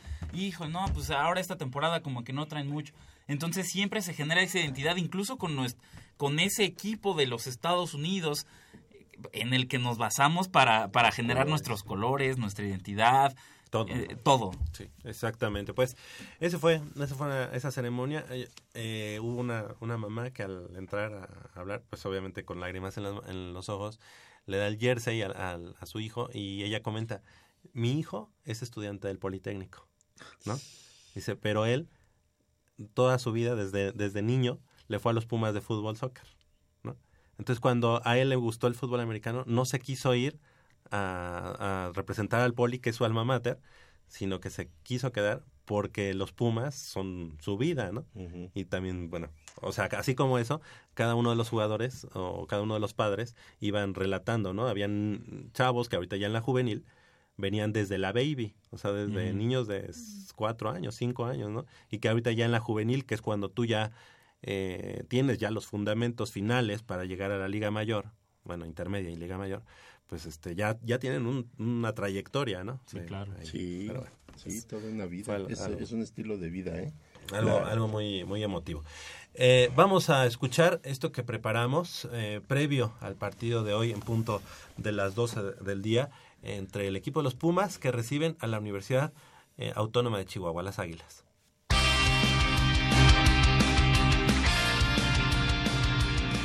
Con dos victorias a cuestas, Pumas intentará seguir con la buena racha cuando reciba en el Olímpico Universitario a las Águilas de la Universidad Chihuahua en la semana 6. El conjunto de Otto Becerril consiguió un sufrido triunfo la semana pasada en el campo del Linces México, donde su defensiva fue la protagonista, pues colaboró directamente con 10 unidades en la victoria de 17-13. Sin embargo, dicha línea tendrá una difícil prueba ante una ofensiva que ha conseguido 128 puntos a favor y que tiene entre sus filas a Randall Mendoza, uno de los quarterbacks con mejor eficiencia en lo que va del torneo. El mariscal de campo acumula 76 envíos completos para 1011 yardas y 7 anotaciones, que lo colocan como el tercer mejor de la liga. A pesar de que perdieron la semana pasada en su visita a los auténticos Tigres, los chihuahuenses están en el segundo lugar de la clasificación con marca de 3-1 y tratarán de aprovechar que Puma C1 atraviesa el mejor momento para derrotarlos por primera vez en el Olímpico.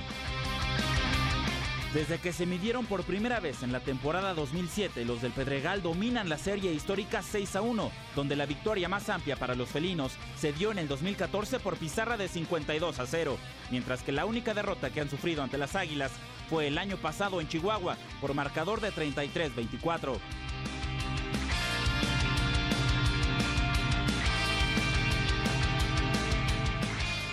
Paraguaya Deportivo, Jacobo Luna. Pues ahí, ahí está el previo de este partido, hoy en punto de las 12 del día. Y tenemos cinco pares de boletos para que nos llamen al 55 36 89 89 y se lleve esos pares de boletos, nada más con el simple hecho de llamarnos y decirnos que quiere. Y, que nos dejen su comentario. Ah, obviamente. Sí, sí, sí, perdón. Sin comentario no hay boleto. Exactamente. Y, y, y tocando este tema de la entidad universitaria, que, que, nos, que nos hagan un comentario en, en, en, torno a eso, la, la, entidad universitaria, cómo, cómo se valoran ellos como universitarios y, y el, este lazo que tienen con la universidad y que los hace apoyar a Pumas EU y Pumas Zacatlán cada fin de semana. Exactamente. Y nada más eh, finalizar con que hoy el partido pues no va, no va a ser fácil para el conjunto universitario. Eh, las Águilas de Chihuahua le ganaron el año pasado como ya lo escuchamos. Y bueno, es un equipo bien coachado. Ya ahorita no está el, el, head coach Altamirano, pero dejó ahí al que era el coordinador defensivo del conjunto de las Águilas de la Universidad Autónoma de Chihuahua. Y creo que va a ser una buena prueba para eh, calibrar si es cierto que el equipo de Pumas Ciudad Universitaria ya dejó atrás ese, mal inicio y se encamina a, tomar o a retomar un nivel que le conocemos. ¿Ya jugaron los auténticos Tigres? ¿Jugaron ayer? No. Todavía no juegan. Hoy, hoy, contra los Burros Blancos. Y la próxima semana es el eh, Pumas Agatlán contra auténticos Tigres. El viernes. El viernes allá en... No, el viernes. Sí. El viernes en el Gaspar Más eh, de, de, la Sultana del Norte, Pumas Zacatlán, que también le toca bailar luego con el más feo, ¿no? Este... E-, ¿Es el primer enfrentamiento entre Pumas Zacatlán y auténticos Tigres en los últimos, ¿qué te gusta? ¿Cinco años? No, no, no, no, se han estado enfrentando bastante seguido y bueno, pues no ha sido nada, nada fácil para, para Pumas Zacatlán. Eh, la última vez que se enfrentaron fue, eh, no quiero decir ah, una una mentira, pero debe ser hace dos años, hace un par de años que, que Pumas. El parámetro hoy para Pumas hoy, eh, posibilidades reales, Javier, es eh, factible que Pumas saque un buen resultado. Yo creo que Pumas, Pumas Ciudad Universitaria debe de ganar el día de hoy. Eh, a las Águilas de Chihuahua se le complica mucho jugar en la altura de la Ciudad de México. vienen bien preparados para para el calor obviamente en Chihuahua pues hace también su calorcito, ¿ah? pero pero hay que decirlo, no es el mismo tipo de calor, no. O sea, son atletas y yo creo que están preparados, pero no es el mismo tipo de calor, el calor seco que hay en, Chihuahua, sofocante, al calor húmedo que, que hoy se van a enfrentar.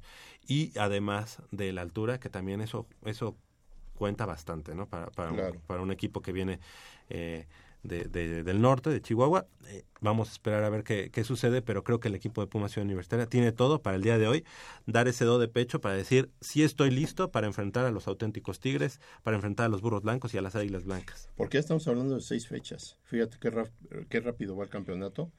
Y, hablamos de que Pumas lleva dos descalabros. Dos.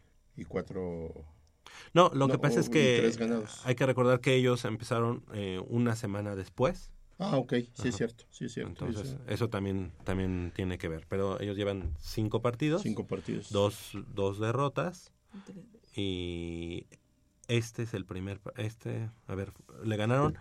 A, perdieron contra Aztecas. Aztecas. Luego perdieron contra, el Tec. Luego le ganaron a la Nahuac Cancún. En el Olímpico Universitario. Y luego ganaron nada más a la VM. A la VM. Hoy es el, quinto. Para ellos es el quinto partido. Exactamente.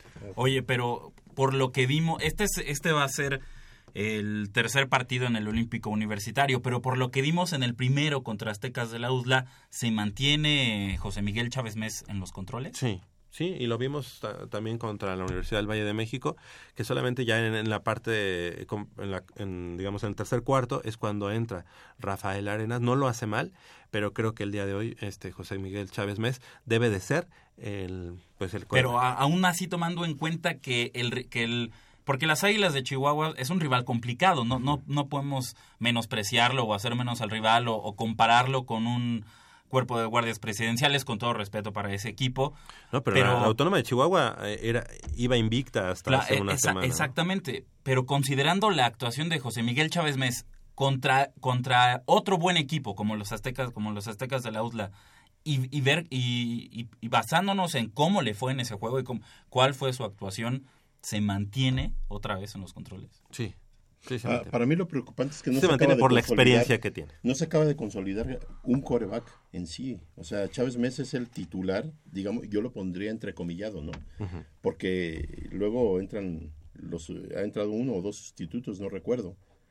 Entonces, yo eh, lo preocupante es que no se consolida, o sea, no es así como que... Si no, es, no, no lo tiene seguro, ¿no? Incluso por eso es la duda, ¿no? Y, y, en una posición tan importante como el de mariscal de campo, ¿no crees tú que ese es el primer eh, digamos, signo de debilidad en está. Pumas EU está como, como, los, como los 49ers de San Francisco. Con Blaine Gabbert, No. que es un quarterback promedio en la NFL, incluso de, por debajo del promedio, con un buen suplente, pero que no...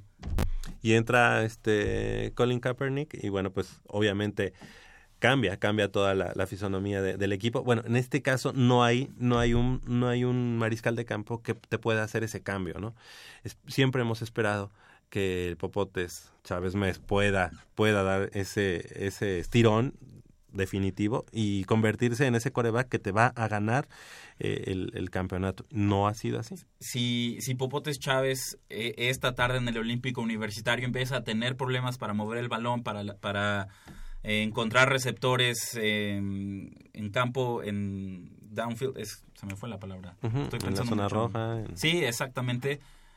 Yo sí consideraría eh, un cambio de, de mariscal de campo. Pronto, ¿Y pronto en el partido. Si, si lo veo con problemas, si veo que no está con esa confianza, que está entregando el balón, que no está cuidando el ovoide, yo sí consideraría. Fíjate que tú, te en- estás yendo mucho a la parte del mariscal de campo, pero yo, por ejemplo, en el equipo de Puma Ciudad Universitaria no veo un, eh, un perímetro tan fuerte.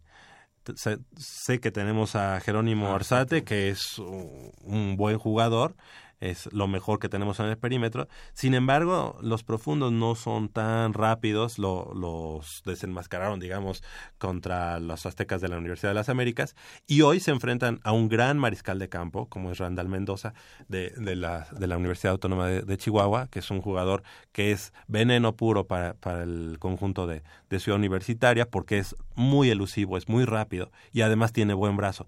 Tiene muy buenos receptores, muy rápidos, Así que hoy la ofensiva de, de, más bien la defensiva de Pumas tiene un gran compromiso. Un gran compromiso y es parar a Randall, Randall Mendoza como mariscal de campo, que la verdad es un gusto verlo, verlo jugar porque es un coreback fuera de serie, con un gran brazo, pero com- como decíamos, que se convierte en un half en cualquier momento. Muy versátil, ¿no? Muy, muy versátil. Así las cosas, 55, 36, 89, 89. Tenemos cinco pares de boletos para el partido de hoy. Pumas, Ciudad Universitaria, enfrentando al conjunto de las Águilas de la Universidad Autónoma de Chihuahua. Hacemos una breve pausa aquí en Goya Deportivo y regresamos con más información del mundo deportivo de la Universidad Nacional.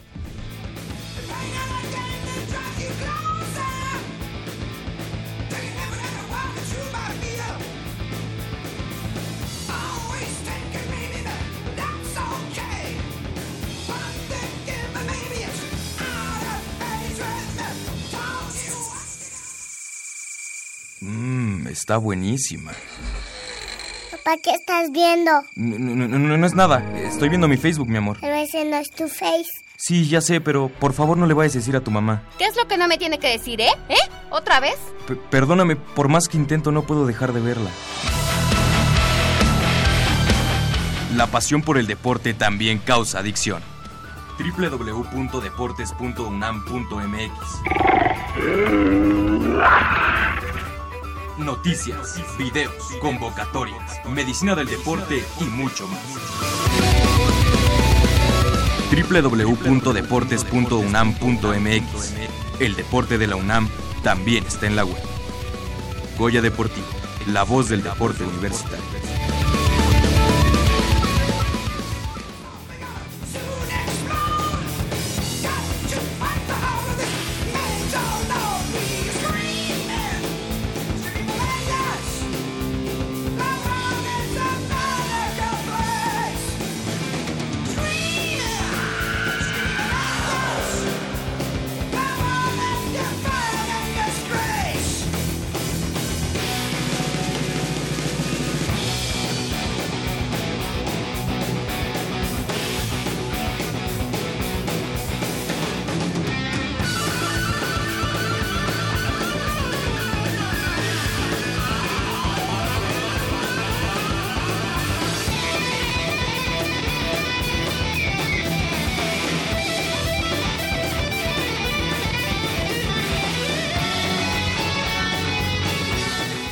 Nueve de la mañana con seis minutos. Tenemos eh, una fecha FIFA, así que bueno, pues todo este se nubla. pero sigue teniendo actividad Pumas, como ya lo mencionábamos al inicio de, del programa, que se enfrenta al conjunto del América, que esperemos le arruine su super fiesta que también el América tenía planeado traer que al Real Madrid y que si no, que el pues que mejor que Pumas, ¿no? Entonces, todo su teatrito se le cayó y más con la victoria de Pumas el día de hoy. Exactamente. Hoy, eh, ¿qué esperas? Es un partido, pues sí, como dicen, amistoso. Será el momento de que, yo creo que Paco Valencia Paco Palencia tampoco está de que tenemos que ganarlo ni nada, pero simplemente los Pumas saben que es un partido que no se debe. Hay que salir a jugar, hay que salir a jugar con todo, y me refiero con todo a, en la cuestión deportiva obviamente. Pumas, insisto, aunque sea amistoso, sea de cualquier tipo, contra América no puede dar concesiones ni contra ningún equipo. Yo creo que va de por medio eh, el nombre de la institución y el prestigio de la institución y del mismo equipo. Yo siento que Pumas este partido, y como le decía Jacobo, tiene que aprovechar para seguir eh, trabajando eh, las de, eh, lo, que haya que pulir, las deficiencias si es que las hay, y, seguir este, y en este caso que me decías de Santiago Palacios, a mí me encantaría verlo, definitivamente. Yo creo que es un muchacho que nos va a dar muchas satisfacciones, ojalá. Yo, yo, yo sí creo que tenga potencial, ya, ya lo ¿Tú sí lo ves con, Pues mira, yo me acuerdo casi nada de él prácticamente. Sí me acuerdo haberlo visto una vez que fue, precisamente Javier y yo fuimos a, a, Cantera, fuimos a recoger unos, unos este, abonos y recuerdo que en ese equipo que estaba jugando en ese momento ahí en la cancha de, de la cantera estaba este muchacho Santiago Palacios. Realmente no hicimos este hincapié en él porque ni lo conocíamos, ¿no? Pero sí se, está, el ratito que vimos el juego, muy, un equipo muy completo, lo traía Ramón Villaceballos. Y este, a mí se me hace que este muchacho algo, algo bueno debe traer desde el momento en que lo contemplan y de que, pues afortunadamente viene de la cantera, con un viaje este, esporádico allá por, Holanda, que creo jugó en la segunda división de Holanda. Digo, algo debe haber aprendido, de algo le debe haber servido y yo creo que no está por demás darle una oportunidad. Yo creo que si queremos a, a los muchachos de cantera, les tenemos que dar una oportunidad y esperemos este muestre algo que le favorezca. Ya tenemos un Jesús Gallardo, que qué bárbaro, ¿eh? La verdad, qué orgullo de este chico. y se, viaja con equipo completo. El partido es en Carson, California. se, viaja con equipo completo, eh, sin contar, por, eh, claro, las bajas de Jesús Gallardo y Fidel Martínez, que están convocados con sus respectivas selecciones, selecciones nacionales. Pero está un Abraham, está Picolín, está Saúl Berjón eh, está, está, está el equipo completo. Ahora la pregunta es, contra América hoy en Carson, California, ¿a quién, eh, ¿con qué equipo sales? ¿Sales con Alfredo Saldívar? ¿Sales con Orlando Pineda en la defensa? ¿Sales con los hermanos Escamilla en la contención?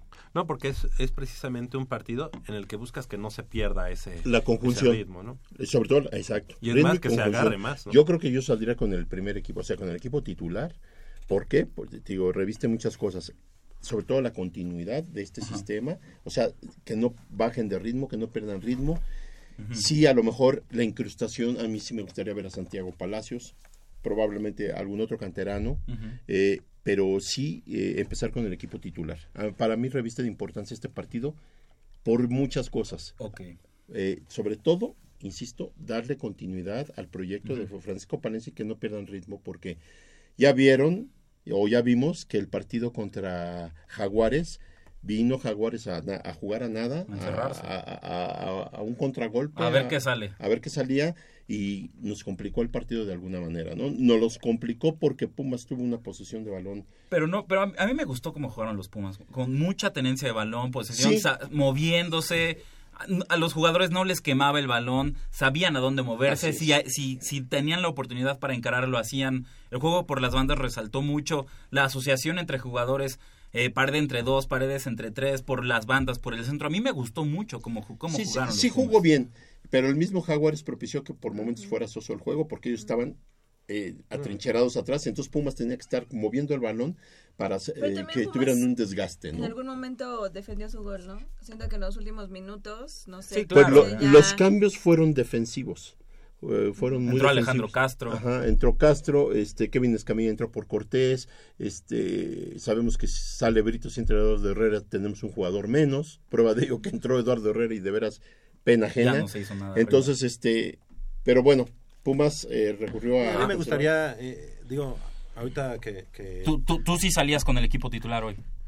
Sí, e incluso es a lo que iba. Me gustaría que analizáramos bien qué tanto Eduardo Herrera es, es lo que todas las redes sociales dicen, le tiran, le echan, y, y porque de pronto ya de un ídolo hacen escarnio, ¿no? No, no sé, vamos a, a, dejarlo aquí en el tintero y le damos la bienvenida a nuestro productor Armando Islas Valderas para que nos diga quiénes son los ganadores de los, de los boletos para el partido de hoy. Exactamente, Javier, amigos de Vía Deportivo, mis cinco minutos de fama los voy a aprovechar de la mejor manera. Héctor Coronel eh, siempre ha apoyado a los Pumas CU en las buenas y en las malas, y en esta ocasión, esta temporada, no será la excepción. Ahí se va el primer boleto. Irving Serrano dice que siempre nos escucha porque tenemos buena información. Muchas gracias. Y hablamos del deporte universitario y cada temporada de Liga Mayor trata de estar en el estadio. Así que esperemos gracias, verlo por allá. Gracias. Adrián Ávila eh, nos comenta que la ofensiva de Pumas CU está bastante limitada, es muy repetitiva en el play action. Y pero aunque él cree que estamos en la curva, en la parte baja de la curva, y que espera que este partido sea el, la, el, arranque, ¿no? el catapulte para, para volver a lo que Pumas, Pumas CU era eh, en antaño. Gerardo Romero, siempre las águilas, tanto de Chihuahua como las águilas blancas, se le han complicado a Pumas CU. Hay que seguir trabajando para llegar a ser un digno finalista. Espera que esta temporada sea así. Y bueno, que hoy, hoy será el principio del repunte del equipo universitario debe ser, debe en ser. la Liga Mayor. Y Abraham Valdés, eh, con respecto a la identidad de los jugadores de Pumas Acatlán, dice que es muy bueno que se hagan este tipo de... Eh, eventos de homenajes eh, para crear una identidad con los chavos, porque hay que recordar que a ellos no se les da pues ningún incentivo económico. Claro. Tanto en Acatlán como bueno, en otras universidades, pero bueno, uh -huh. en Acatlán es el caso y bueno, pues nos manda saludos, especialmente a Javier Chávez. Muchas gracias a, a, al buen Abraham y le mandamos también un saludo a su hermano Jared. Los ignoro. Sí, ves que... No, dijo en especial. en especial. Ah, porque además, gracias, porque además somos, es gente de americano y me da mucho gusto que la gente que nos llama para, para los boletos de americano es totalmente otra, ¿no? Sí, sí, sí. No, es no, diferente no. A, a, quienes nos hablan para los partidos de, sí. de los Pumas, entonces quiere decir que también ahí están, ahí están, o sea que necesitamos ahí. Ah, y Gerardo Romero dice que ojalá José Miguel Chávez Mes ya por fin pueda eh, también despuntar porque se le hace sí, un coreback muy interesante, pero ha sido bastante intermitente. Pero, pero es que es lo que decimos cada temporada. Ojalá que ahora sí, ojalá ¿Cuántos años lleva Chávez Mes? Ya este es su cuarto, año. cuarto, cuarto, cuarto, cuarto, año. Fíjate, ya está a uno de, de, de salir de la organización. El anterior y, y este tendrían que ser sus mejores años. Sí. El tercero y cuarto. Y hasta el momento no se ha consolidado. No. Pues es todo en mi, por mi parte, en cinco minutos de fama. Oye, una felicitación. Fue el cumpleaños de, del Patito ah, hace sí, eh, sí, sí, un par de semanas. exactamente. Ya. Pero, pero el sábado pasado se festejó. Así es. Entonces, así bueno, es, así ayer, hace una semana no lo dijimos, pero te felicitamos. No te sobró me, me, sentí un poco mal porque no me felicitaron al aire. Porque, no, no es cierto. No, pues, muchas gracias, muchas gracias. Excelente. Después haré otro. Es que ese fue un pre, un prefestejo. Ok. Después perfecto. se viene el bueno. Muy bien. O ya. sea, ¿de qué, ¿por qué hablamos del bueno después? Ah, porque va, va a ser grande. Ah, perfecto. Grande. vale. Muy bien, Muchas gracias por mis cinco minutos de fama, señores. Ya, ya terminaron. ya, ya, ya, voy allá, ya voy para allá. Armando Islas Valderas, nuestro productor, que ya de la producción se viene a la conducción. ¿Y los boletos eh, de Exacto, los ganadores sí. dónde los recogen? Sí, hoy, hoy eh, a, el, a, las 11, a partir de las 11, en el, digamos, las espaldas del de túnel Palomar. del Palomar, Palomar exactamente, es el, la, la G. entrada central es la G. G, entrada G, entrada G, ahí del lado derecho, ahí está la atención a prensa y nada más dice que viene por boletos por parte de, de Goya Deportivo. Ok. Oye, oye, regresando, regresando al tema de, de, de Pumas. Ojo, ustedes están diciendo que jueguen los titulares, pero ojo, se viene el cierre de torneo. ¿Qué, uh -huh. ¿Qué, preferimos? ¿Darle descanso a los jugadores titulares para encarar con todo el cierre del torneo, mantenerse en puestos de liguilla y ya, y ya obviamente, pues en la, en, en la liguilla ya se viene, son partidos de alta exigencia, donde se necesitan los jugadores eh, totalmente sanos, totalmente concentrados, enfocados, descansados también, si así se les, se les quiere decir. Entonces yo, en ese sentido, sí jugaría con unos titulares, pero tampoco me iría con con todo el equipo, pensando en que se viene el cierre del torneo, que a Pumas le cuesta mucho trabajo sacar puntos de visitante y que te viene a visitar Tigres al Olímpico Universitario, es tu próximo rival en casa, tienes juegas eh. Conca Champions, juegas Toluca, juegas Conca Champions y viene Tigres. Ojo. Oye, este, sí se oye, se oye lógica eh, también esa opción, aunque hay que recordar que venimos también de una, de 15 días de fecha FIFA. Fueron 15 días que paró el equipo y yo creo, digo, a Sí reserva de que sí me son equivoque. profesionales, creo que tienen la capacidad Eh, para... Vamos a suponer que no hubiese habido fecha FIFA, que el supuesto ya no vale. Pues ahorita este- estaremos hablando de que Puma estaría jugando mañana en Toluca, ¿no? Yo creo que este receso que hubo de 15 días eh, fue muy provechoso, fue alcanzó yo creo para descansar un poco en cierta forma. Este descanso también no les vendría nada mal, pero yo creo, yo aprovecharía para corregir, para, para tratar de implementar lo que hace falta y sobre todo, este, tú lo has dicho, ver o posibilidad de darle opción a alguien más para observar, porque no tienes más fechas para poder Probar. observar a un Santiago Palacios o a cualquier otro elemento de Pumas. ¿Por qué? Porque con K Champions no la puede jugar Santiago Palacios, que hubiera sido ideal. Entonces, yo creo que es una esta es ¿Por qué no la puede jugar? Me quedé... Eh, eh, tema Porque de llegó después de porque los llegó registros. después de que ya se había registrado el plantel que iba a jugar. Conca Champions.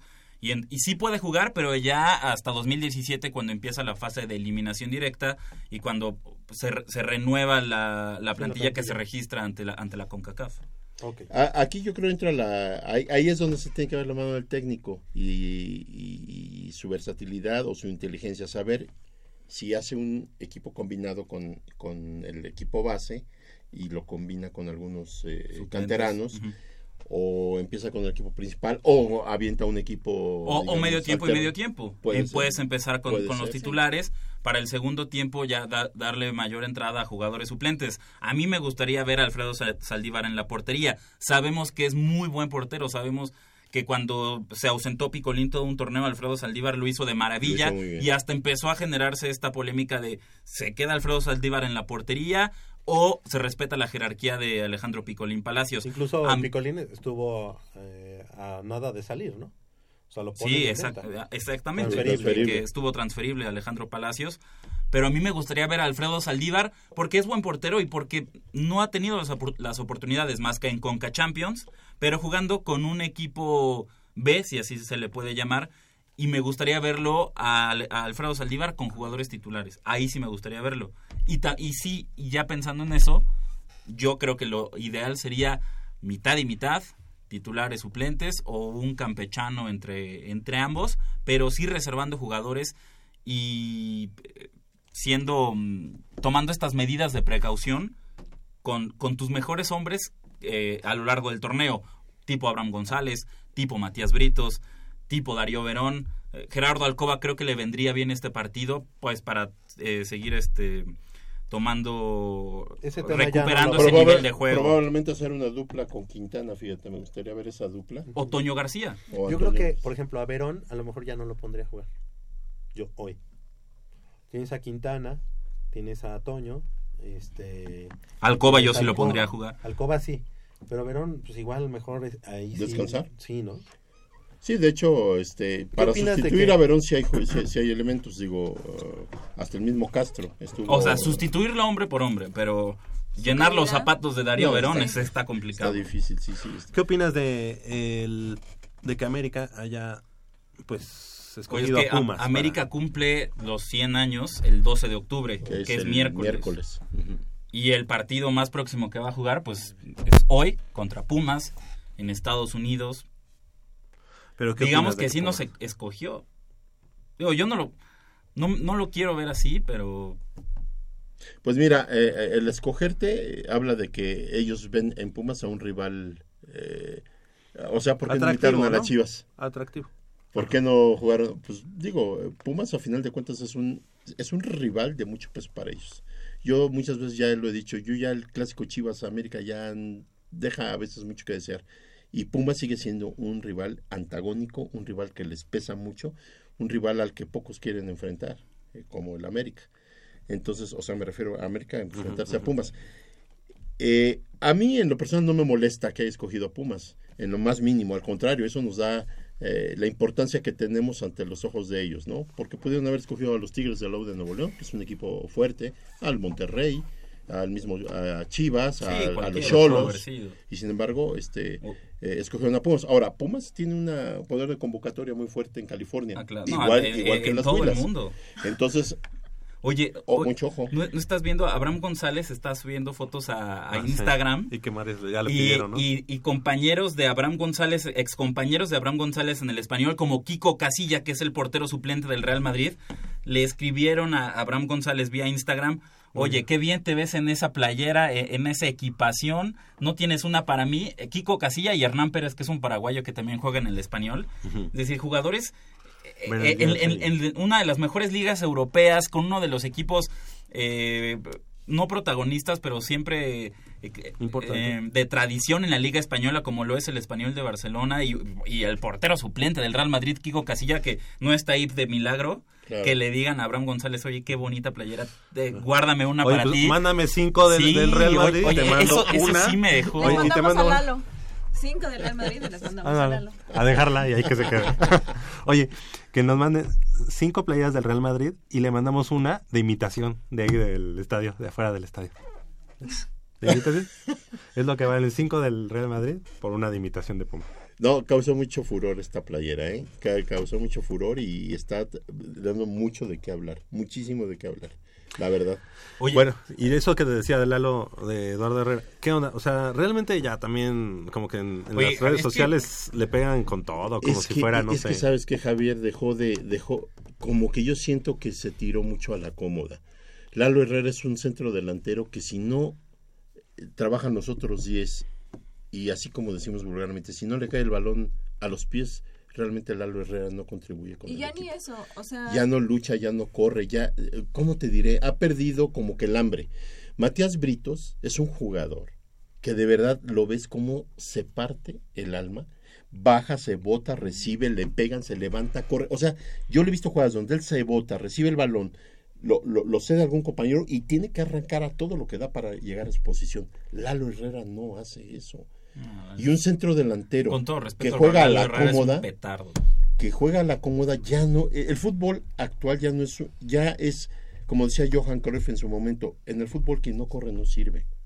Es que es eso ya el fútbol total de Holanda en, en el 78 era todos corrían todo el tiempo no había una posición eh, determinada todos tenían que, que defender todos tenían que atacar y se guardaba un orden y a la vez ese orden tenía un desorden porque podía aparecer el defensa central como atacante y el atacante como defensa. Aquí no se le pide eso a Lalo Herrera. A Lalo Herrera se le pide que ayude a sus compañeros, que si, que si él está en posibilidad Presencia de recibir un balón, luche un balón, vaya por ellos. Ah, En el juego pasado contra Jaguares hubo dos balones por los que no corrió porque el balón salió hacia un lado. O sea, no venía en dirección al...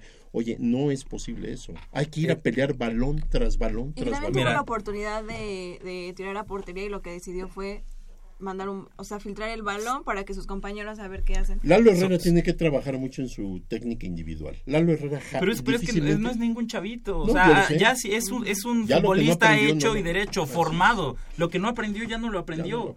Eh, que, que necesita tal, ya no lo va a tener. Pero Ah, no, ahora sabes yo cómo- lo que voy es que este tipo de, de- de jugadores con esas características es el tipo de jugador que no le queda a Pumas. Es, o que- sea, es que, es que Lalo, Lalo Herrera es el ejemplo per- perfecto, la definición perfecta del fútbol mexicano. Jugadores, sí, con, con, con cuerpo, con cualidades físicas para estar en la cancha, pero que no te explicas cómo es que llegaron a primera división. En el fútbol mexicano hay muchísimos, y Lalo Herrera creo que es la definición perfecta o el ejemplo perfecto de ese fútbol mexicano, que cuando uno ve que dice, bueno, este tipo es que no hace nada, ahí te empiezas a cuestionar eh, la integridad del fútbol mexicano. Si este tipo es malísimo y no hace nada, ¿cómo es que llegó a primera división? ¿Cómo es, es que, que le frenó el proceso a un Santiago Palacios? Y entonces ahí te empiezan a entrar las dudas. Bueno, es que tal vez pues soltó dinero o empiezan los rumores. Es que es sobrino de Enrique Borja, es que esto, es que el otro. Entonces, para Pero mí es, oye, es, es la es que sabes que es el mismo es el mismo argumento que han dado también en el momento en el que Dante dejó de dar eh, resultados. No corre, no busca el balón, no sé qué, No. pero cuando anotaba Na- no, nadie yo te decía voy a decir nada. una cosa. A mí Dante, a mí No, Dante. pero sí sin- llegó un momento sin- en el que A mí fue Dante una sin buena- ser así el que el centro delantero que me convenció. Yo te los pongo frente a frente y Dante López te da más que Eduardo Herrera. Te voy a decir por eh, nada más en qué aspecto. Dante López cuando menos Cubría entendía con Martín Bravo. Había un entendimiento. Como lo quieras ver, pero había un entendimiento. Lalo Herrera no se entiende con nadie. Conduciendo con la cabeza abajo y todo, O sea, pero se Lalo. La- Lalo con- Herrera, de verdad, no se entiende con nadie. Mira, a Lalo Herrera necesitaba un sistema en donde jugara el Pony Ruiz. El Pony Ruiz hizo goleadores a muchos tronquitos. Oye, pero, ti- pero tienes, tienes jugadores habilidosos por las bandas con la habilidad para mandar y meter buenos centros al área. Tienes a Fidel Martínez, Gallardo. el mismo Abraham González, Jesús Gallardo, nuestro seleccionado nacional, Sosa. Omar Islas, Sosa, y con ninguno de ellos el, el- el juego de Lalo Herrera sobre, sobresalía en la apertura 2015 hace un año cuando fueron los cuatro fantásticos pero era porque Pumas tenía Porque un ataque tenía muy dinámico y tenía a Matías Brito siempre recuperando ¿Sabes balón. por qué? Porque ahí Eduardo Herrera no tenía que hacer sacrificio. Exactamente. Lo hacían los otros tres, por la dinámica. Yo te lo pongo así, Javier. Fácil. Eduardo Herrera es un jugador de área siempre y cuando tenga balones a modo. Si no tiene balones a modo, estamos perdidos. Y acuérdate del gol que mete tipo karateca al Pachuca. Y de ahí Siempre quiso hacer todos. todos los goles en adelante, todos los remates eh, en partidos, sí. Quería llegar Oye, es que pies. balón por arriba y en lugar de meter la cabeza, aprovechar tu altura, tu es. estatura, no, con el meter pie. Entonces, yo creo que ahí también, sí, ya es un jugador, eh, digamos, que ya Formado, debió- ya. ¿Qué le, puede, qué, le, qué le puedes enseñar a Lalo Herrera? Más, Nada, sin es un embargo, un alguien que lo ubique. O sea, yo a Lalo Herrera, para de veras volver a, lo que nos dio en el 2015, tendría que decirle, ¿sabes qué te tienes que quedar? A entrenar un par de horas la definición. Pero son, desgraciadamente aquí el jugador mexicano, y hablo en general, no se presta a quedarse como lo hacía Hugo Sánchez, por convicción, por, eh, por eh, pulir su, lo mejor que tengas, pulirlo. Son jugadores que ya están esperando que termine el entrenamiento para irse rápido. Entonces yo creo que Lalo Herrera le falta ser más profesional y le falta hacer una autocrítica y trabajar sobre lo que él ha perdido, porque a pesar de estar limitado eh, en ciertas eh, de ciertas facultades, en algún momento sí tocó sí tocó techo, ¿no? Y, y- y pudo brindar lo me- un mejor fútbol que el que está ahorita. ¿Cuántos nos ta- cuánto se tardó Paco Palencia en, en darle a Britos la titularidad? O sea, ¿de cuántos partidos estamos No la, hablando? la- no la titularidad, pero el- la posición de centro delantero. Digamos, sí, porque se, se tiraba atrás eh, Britos. Y, y teniendo un jugador tan dinámico como Britos, tampoco pudo Lalo Herrera. Un- Una de las peores cosas que le pudo pasar a Pumas es que Chivas se echara para atrás en la esa, adquisición. en esa en ese interés por, por Lalo Herrera. Lamentablemente. Y yo nada más lo que desearía, que no le vaya a suceder, que no creo, yo ayer vi una entrevista muy, muy padre con Jesús Gallardo, que vaya a perder piso. Que, que vea que, No. que, que sienta que, Bueno. que- ojalá y no, porque ya ves que Lalo Herrera perdió mucho piso con el llamado a la selección, se sentía titular indiscutible. Oye, lo llamaron para estos este- estos partidos de Moletour y, y se subió Lalo Herrera y uff. Del otro lado del micrófono estuvo en la operación de los controles técnicos Crescencio Suárez. ¿Cuánto queda hoy Como siempre. América? Gana, gana 2-1. 2-1. Va a estar cerrado, según yo. Armando Islas en la producción y de este lado, ¿lo van a transmitir? Sí, Sí, Ah, ok. en el 9. a las Ok. 8 de la noche. De este lado nos despedimos. Nayeli Rodríguez, muchas gracias. Muchas gracias a todos nuestros radioescuchas y gana Pumas 2-0. Claro. Nos, nos escuchamos, este Jacobo. Gracias. Eh, gracias y atentos al posible debut de Jesús Gallardo con la selección mexicana hoy a las 5 de la tarde contra Nueva Zelanda. Gracias, Leopoldo García de León. Nos vemos el próximo sábado, Javier, y vamos con todo con nuestros Pumas. Claro que sí. Yo soy Javier Chávez Posada, les agradezco el favor de su atención, no sin antes invitarlos y recordarles que el próximo sábado, en punto a las 8 de la mañana, tenemos una cita aquí en Goya Deportivo con 90 minutos de deporte universitario, deporte de la máxima casa de estudios. Hasta la próxima.